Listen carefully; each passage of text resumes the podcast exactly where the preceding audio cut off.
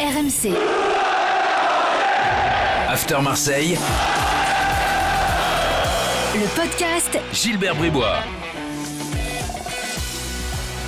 Chers supporters d'Eric Cantona et de Joël Cantona, bienvenue dans le podcast After à Marseille. 15 minutes de débat consacré à l'actu de l'OM avec aujourd'hui Coach Courbis. Salut Roland. Salut les amis et salut à tous. Et avec Florent Germain. Salut Florent. Salut Gilbert, salut coach. Salut Flo. Florent qui est à Marseille, bien sûr. Alors, comme de tradition, l'évaluation euh, après le match euh, à Bordeaux et puis des débats comme, euh, comme toutes les semaines. Cette victoire à Bordeaux est-elle si méritante que ça? En tout cas, elle a enflammé euh, les supporters euh, marseillais. Alors, à juste titre ou pas, on va en débattre. Euh, et puis, un peu de mercato parce qu'il y a des, infos du jour concernant Alvaro González. Euh, on va débattre de tout cela tout de suite dans le podcast After Marseille. Évaluation. Euh, attention, nouveau jingle taulier, messieurs, dames, dans le podcast After Marseille. Je, je suis impressionné. Le joueur, il est magnifique. Voilà. Euh, qui a été magnifique euh, ce week-end, Florent, pour toi? Under. Moi j'aime bien, euh, Non, j'ai bien aimé, il est buteur. Après, il peut mettre au moins un deuxième but. Il a trois occasions. hein. Il, en, il transforme euh, bah, celle qui donne la victoire à l'OM, mais cette occasion qui euh, est offerte sur un plateau par, par Costil. Mais je sais pas. je- on disait la semaine dernière que on essayait de trouver coach des motifs euh, de, satisfaction euh, pour un match de Coupe de France. Et rappelez-vous, on avait souligné le fait que euh, on retrouvait, même si c'était face à une petite équipe de National 3, on retrouvait quelques sensations du under de début de saison. Enfin, c'était ce qu'on ce qu'on apercevait sur cette rencontre. Et moi, je trouve que vraiment, il a été bon, il percute. Euh, il a la banane en plus, enfin donc on le retrouve quasiment à 100%. Et, et- et pour moi, avec Payet, c'était quand même l'arme offensive euh, très forte de cet OM. Donc euh, voilà, il est buteur en plus, donc il, il peut mériter d'être taulier. Roland, t'es d'accord? Oui, je, je suis d'accord avec ce joueur, mais bon, euh, moi je suis un petit peu aveuglé par euh, eh, la- l'affection, certainement, mais f- sur le plan footballistique, de mon joueur préféré, Camara. Mais je le vois peut-être plus gros que ce qu'il ah, est, Tu mais es moi- plus amoureux, tous les- toutes les semaines tu nous en parles. eh, je le vois énorme, excuse-moi. Non, je valide. je valide. Pour moi, c'est les, les deux meilleurs, euh, effectivement, à Bordeaux. Euh, Camara, défensivement, c'était euh, très costaud. En plus, euh, il, a, il, re- il redescend parfois assez bas là, pour euh, se coller à Chaleta Tsar. euh, euh, et donc, euh, il, il est presque défenseur par moment. Et, et c'est vrai que je pense qu'il est vraiment pas euh, étranger à la solidité de, de l'OM. hein, parce que là, ça commence à à, à plus être euh, presque une surprise. On n'attendait plus, euh, on n'attendait pas, rappelez-vous, euh, avec Sampaoli à, à Marseille aussi costaud défensivement, et, et finalement on commence à s'y habituer. Et à, voilà, les, Mais non, je, mais- je sais que les supporters marseillais se disent bon bah ça va, on est solide et maintenant te c'est rends notre, marque de fabrique. quoi. Dans certains moments de, de match, pas pendant les 93 minutes, tu, as quand même quatre arrières centraux, des latéraux qui sont des arrières centraux, et, un numéro 6 qui est un ancien arrière, arrière central, c'est Camara. Mais Camara, sur, sur, ces derniers mois, je, le vois faire des, des- progrès sans arrêt, mais y, compris sur le plan, sur le plan technique. Quand il rate un ballon, on l'a vu ces derniers temps, il en a raté un, ou deux, là je ne me rappelle plus dans, dans, quel der- dernier match, où on, s'est dit, bon, tiens, de temps en temps, il fait une, petite bêtise, ben, heure- heureusement. Mais sinon, c'est quand même énorme. Et quand tu as en plus Paolo Lopez qui joue à, à, à, à 5 ou 10 mètres de, de ses arrières centraux, c'est sûr qu'il y a un OM costaud. Et là, on va regarder un petit peu les stats. Je n'ai pas, eu le temps. C'est peut-être, ça fait longtemps que l'OM n'a pas eu euh, une, équipe en, en- encaissant aussi peu de buts. 15 buts là encaissés depuis le début de saison, donc euh, effectivement meilleure défense de- défense. ouais. de, de Ligue 1. Donc ouais, ouais, c'est euh, c'est pas mal et surtout avec euh, un, un système qui semble être quand même assez, assez huilé. Là, je parlais de Camara qui redescend un peu euh, prêter main forte. Euh, il a ses trois axios très clairement. hein. Je sais pas ce que donnera le mercato pour Chaleta Tsar, mais euh, je pense que si on devait mettre le côté, de côté euh, cette nécessité que l'OM a, a de vendre. euh, je suis convaincu que. Alors, je sais pas si, si lui te convainc, Chaleta Tsar ou pas, mais je suis convaincu que Sampaoli aimerait sportivement uniquement garder Chaleta Tsar. Ah ben que- attends, tu sais ce que je pensais à, à ses débuts et, et- et assez longtemps, et encore il n'y a pas si longtemps que ça. Mais là, je ne suis pas obligé. Je, je reconnais que le Kaletatsar dans une organisation à, à trois, en étant l'axial de cette organisation, c'est, disons, euh, euh, euh, comment il s'appelle à, à gauche Pérez. Ouais. C'est Pérez sur- sur- qui est plus latéral que qui joue plus latéral qu'arrière central côté gauche. Lui, je le trouve très bon, mais je le trouve tr- très bon.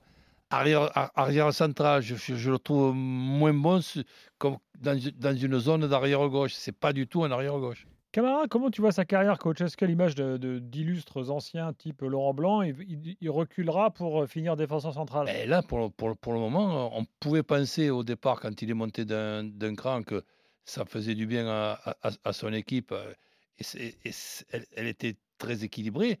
Mais là, si j'ai l'argent pour me le payer, que je suis un grand club, et je le fais, je je le fais jouer à, ce- à ce poste-là, sachant qu'il peut aussi euh, dépanner comme, ar- comme arrière central, mais je ne le remets pas au poste d'arrière central quand je lui vois faire ce que Mm. je lui vois faire, parce qu'en plus de ça, en ce qui concerne les, kilomètres, il n'est il pas feignant non plus. Surtout que Gilbert, faut rappeler qu'il a été euh, plutôt formé euh, défenseur. Euh, qu'il était très performant, il est de Mm. l'aventure en Gambardella avec euh, quand l'OM va en finale euh, et donc voilà c'est comme ça qu'il a, il a fait ses gammes. Rudy Garcia l'a notamment lancé au milieu de terrain, lui il était persuadé et il a vu juste a priori hein, que lui il disait je pense que ça va être l'un des meilleurs milieux de terrain d'Europe ou enfin, je sais plus il a eu une phrase comme ça en disant qu'il allait exploser à ce poste là euh, donc, euh, il a l'intelligence aussi, effectivement, d'utiliser ses, euh, son, ses capacités de défenseur souvent, parce que, comme on, on- on le répétait, il, était, il est souvent positionné un peu à l'arrière. Donc, euh, ça, ça devient un joueur très complet. Et je, je rejoins un coach sur le côté un peu technique. On lui voit faire des choses qu'il faisait pas avant. En fait, ce qui est frappant avec Camara, c'est que euh, vous savez, il y a des joueurs comme ça euh, qui sont bons, mais ils progressent pas forcément. Enfin, en tout cas, ça saute pas aux yeux. Là, moi, depuis 2-3 ans, j'ai l'impression qu'il progresse vraiment beaucoup, Camara. Et, et c'est fort. Et je pense qu'il a encore peut-être une marge de progression s'il va dans des clubs euh, qui, euh, on l'espère pour lui, euh, lui permettent de, de jouer euh, en- encore plus au haut niveau, la Ligue des Champions, etc. Je pense qu'il n'a pas fini de nous surprendre. Attention, nouveau jingle boulet. La prestation, elle est honteuse. Vous devriez vous cacher aujourd'hui. Voilà, un hommage. Ah mais c'est bien en plus. Je, je savais pas et tu vois, c'est c'est bien, c'est bien d'entendre la voix de, de, de Néné. Moi le boulet, écoute, euh, je, je vais mettre Aminarit. Il y a lui et Luis Enrique, je trouve, qui ont été un peu en dessous euh, par rapport à la prestation globale, mais je suis un peu plus déçu euh, d'Aminarit. Euh, Luis Enrique, je euh, j'en attendais pas forcément beaucoup. Ouais, tu es- tu es habitué. Ouais, on est plus habitué. Mais Aminarit, je pense qu'il avait vraiment un coup à jouer. Euh, en plus, on l'avait eu en conférence de presse, on avait pu parler un peu ballon, euh, que, lui euh, regrettait de ne pas avoir eu, eu sa chance dans l'axe ou sur le côté gauche où personne ne s'est imposé à gauche. Bon, bref. Et là, dans un match où en plus il y a eu des espaces, parce que malgré tout, Bordeaux, on sentait que c'était pas le, le- grand Bordeaux, qu'ils étaient un peu euh, essoufflés. Enfin, bon, bref, que c'était pas. que- qu'il y avait des espaces et il n'en a pas profité. Et vous savez, Sampaoli, il, il, accroche pas à 100% avec, euh, avec Harit et c'est le genre de match dans lesquels lui doit, il doit, il doit vraiment gagner sa place ou prouver qu'il peut compter sur lui en, un peu en, en joker là, ou impact player comme vous voulez. Mais bah, je pense qu'il a un, un peu manqué le coche. Alors, euh, parlons maintenant du match de vendredi dans sa globalité et des réactions que ça a suscité à Marseille. Et on va écouter Dimitri Payet, euh, qui a rendu hommage à 43 ans de génération de Marseillais. J'ai dit cette victoire à tous nos supporters, à toutes les équipes euh, depuis 43 ans qui sont venus ici, tous les entraîneurs, tous les joueurs. Voilà, c'est un peu, c'est un peu la victoire de, tout le monde. Donc voilà, on l'a fait nous, mais, mais je sais qu'il y en a beaucoup qui ont cravaché pour essayer de le faire avant nous. Donc voilà, c'est la victoire de tous les Marseillais. Voilà. euh, alors, évidemment, il y avait cette histoire, ces 43 ans, etc. Mais enfin, c'était quand même un match bizarre. Parce que tu as gagné à Bordeaux, ok, mais dans un stade vide, euh, contre 20 mecs qui a le Covid, quoi. euh, en gros, enfin, je. Ouais, je- enfin, je- c'était pas je- non plus le. Non, mais je schématise un peu, Florent. pas le FC mais- La Timone non plus. hein. Très bien. Mais je- tu comprends qu'il y, a- il y a quand même un petit décalage entre la Oui, réaction des supporters comprends. qui était complètement dingue. euh, alors, sans doute que ça fait plaisir à tout le monde de, tu veux dire par de se faire que- plaisir, tu voilà, vois. on pouvait s'imaginer une victoire de Marseille dans un Bordeaux avec un stade plein à, plein Voilà, à une victoire éclatante, euh, tu Voilà, vois, et- avec un scénario, et, je sais pas. et- et- et qui t'a qui t'a prêt à faire le tour du stade. Là, là, à la limite, tu, tu gagnais pas là, tu gagnais jamais, quoi, en fait. Non. tu- Non, mais, je suis euh, assez d'accord avec toi. C'est vrai que euh, ça peut paraître un peu too much. Après, euh, je vous garantis que c'est totalement spontané euh, de la part des supporters, c'est-à-dire qu'il n'y avait rien de prévu. Moi, j'ai j'ai dans les groupes de supporters ou euh, entre sur les réseaux ou quoi que ce soit avant le match ou la semaine qui a précédé personne s'est dit si Marseille gagne on va à l'aéroport etc en fait ça s'est fait comme ça tu sais euh, sur, le, sur le tard après le match. mais euh, en même temps, c'est très marseillais. Ben voilà, c'est ça. On, s'engraine, quoi, en fait. Ouais, un peu. Et il y a eu un appel, en fait, des supporters, moi, que j'ai trouvé assez sympa, de dire, c'est un peu le discours de Payet, euh, de dire. parce que Bordeaux. Bordeaux il peut-être une part de seconde non, mais, hein, non, mais Bordeaux, c'est un rival historique à Marseille. Euh, pour les anciens qui ont allé euh, plus de 45-50 ans, Bordeaux, c'est pas rien. Et en fait, euh, il y a eu un appel de dire on y va aussi pour ceux qui sont plus là et qui de leur vivant n'auront pas connu la victoire à Bordeaux ou en tout cas depuis longtemps. donc voilà, tu as, as, bien résumé. Il y a eu un petit peu, on s'est un petit peu engrainé en disant allez, on y va. Ce, je pense que les supporters marseillais se sont dit ça. Moi, j'ai trouvé ça rigolo. ouais, j'ai trouvé ça rigolo plus qu'autre chose. le Covid, quand même, c'est ça, nous donne une période un petit peu euh, bizarre dans, le sens que des, séries qui étaient les séries records, il y avait celle de, Saint-Etienne et Saint-Etienne mmh. est venue après 40 ans gagner au stade euh, mmh. Vélodrome. Et là, bah, une équipe euh, de Bordeaux affaiblie. N'oublions pas quand même que cette équipe de Bordeaux au match aller a réussi à faire perdre deux points à l'OM qui peut-être, j'espère, ne leur manqueront pas au soir de la 38e euh, journée, avec même en plus de ça euh, une, occasion à la 92e minute où c'est Pembele, qui, a, qui, a, ce ballon et qui, qui, a, failli même euh, prendre, prendre les trois points. Donc là, sur le match retour, eh ben, il y a quatre points sur l'aller sur le, retour de, de, de, de l'OM. Eh ben, si Bordeaux était affaibli, c'est comme ça. C'est le, le, hasard qui fait que c'est comme ça. Et puis après, il y a un paramètre, euh, je pense, hein, qui est euh, lié au fait que euh, on vit une période où tu as besoin un peu d'extérioriser certaines choses, je pense. Hein. c'est peut-être un peu philosophique mon truc, mais le, vélodrome, malheureusement, il va pas être plein. Donc, enfin, il y aura la jauge de 5000 alors qu'il y a des gros matchs à venir. Donc, il y avait un peu ce plaisir. Il n'y a personne pour, surveiller les fumigènes, en l'occurrence, ni les compter. Ah ouais, là-bas, euh, à, Marignane, non. Euh, ça, c'est sûr que. Il n'y a pas un délégué, il n'y a pas un délégué de la non, Non, non, Mais et d'ailleurs, euh, ce qui m'a le plus fait rire, moi, c'est le visage de certains joueurs ou même du président Pablo Longoria qui, qui prenaient des photos. Enfin, ils avaient la banane. bon. Ah bah non, mais ça, c'est sûr que c'est Par contre, il faudrait mettre le, masque, les amis, quand vous quand vous fendez la foule comme ça en période. Oui, tout le monde était surpris, peut-être. Ouais, je sais. Non, écoute, pas sûr. Mais bon, voilà, ça, ça mm. resterait une image. La dernière, la dernière fois qu'il y a eu euh, autant de monde comme ça à Marignane, euh, j'y étais, c'était euh, pour la victoire de l'OM à Paris.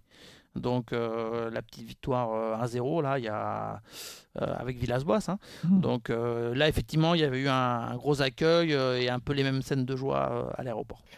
Euh, il nous reste deux minutes. Parlons d'Alvaro González parce que tu as des infos mercato le concernant euh, aujourd'hui. Oui, rapidement. Et je fais une parenthèse. Euh, au contraire, quand l'OM gagnait la Coupe de la Ligue et que j'allais à Marignane et qu'il n'y avait que six personnes, on disait non, mais comment ça se fait? Il n'y a personne qui accueille les Marseillais. C'est quoi cette ville? Moi, je me rappelle du vieux port plein avec une Coupe de la Ligue. Hein. La, les, les, la troisième Coupe de la Ligue. Ah. Bah, la première, ah oui, c'était grosse ambiance au vieux port. Bon, bref. Hmm. Alvaro González. Écoute, bah, c'est un dossier qu'il faut suivre, effectivement. On vous disait il y a une petite semaine que sa priorité des priorités pour lui, dans l'idéal, ce serait de rester à Marseille parce que il s'y sent bien, mais bon, il voit le truc venir. Saint-Paul, ne compte pas sur lui, euh, ça, ça c'est clair. Et euh, alors, autant il n'était pas trop séduit par les offres euh, en France enfin des offres, des approches de, il y avait Bordeaux, Saint-Étienne, Strasbourg qui avaient fait des offres ou des approches plus ou moins concrètes. là, il y a le FC Valence qui entre dans la danse. Euh, et il n'est pas insensible à, ce club-là, à se relancer au moins en Espagne six mois parce qu'il sait qu'il n'aura pas de temps de jeu euh, à l'OM. Hmm. Bon, le FC Valence, ça reste un club, même s'ils sont euh, dixième à l'heure actuelle en Liga, ils sont pas trop loin des places européennes. C'est un club qui reste assez, assez prestigieux. Lui, il a joué à Villarreal, pas loin, donc il connaît parfaitement ce coin-là. donc, c'est une possibilité. L'approche, elle est concrète. Il y a les représentants d'Alvaro qui sont en train de discuter avec le FC Valence. Si ça se fait, je pense que ce serait un prêt avec euh, option d'achat. Mais, à ce moment-là, l'état de ça partirait pas? Bah, Je sais pas, peut-être. Hein. Euh, il n'y a pas de discussion, je finis, il n'y a pas de discussion encore entre Valence et l'OM, mais bon, si, si ça, ne serait tardé, je pense. Euh, l'état de ça, en fait, euh, coach, je pense qu'il y aura un impératif financier, c'est-à-dire que si l'OM reçoit une offre qui convient aux Marseillais, je pense, autour de 10-12 millions d'euros.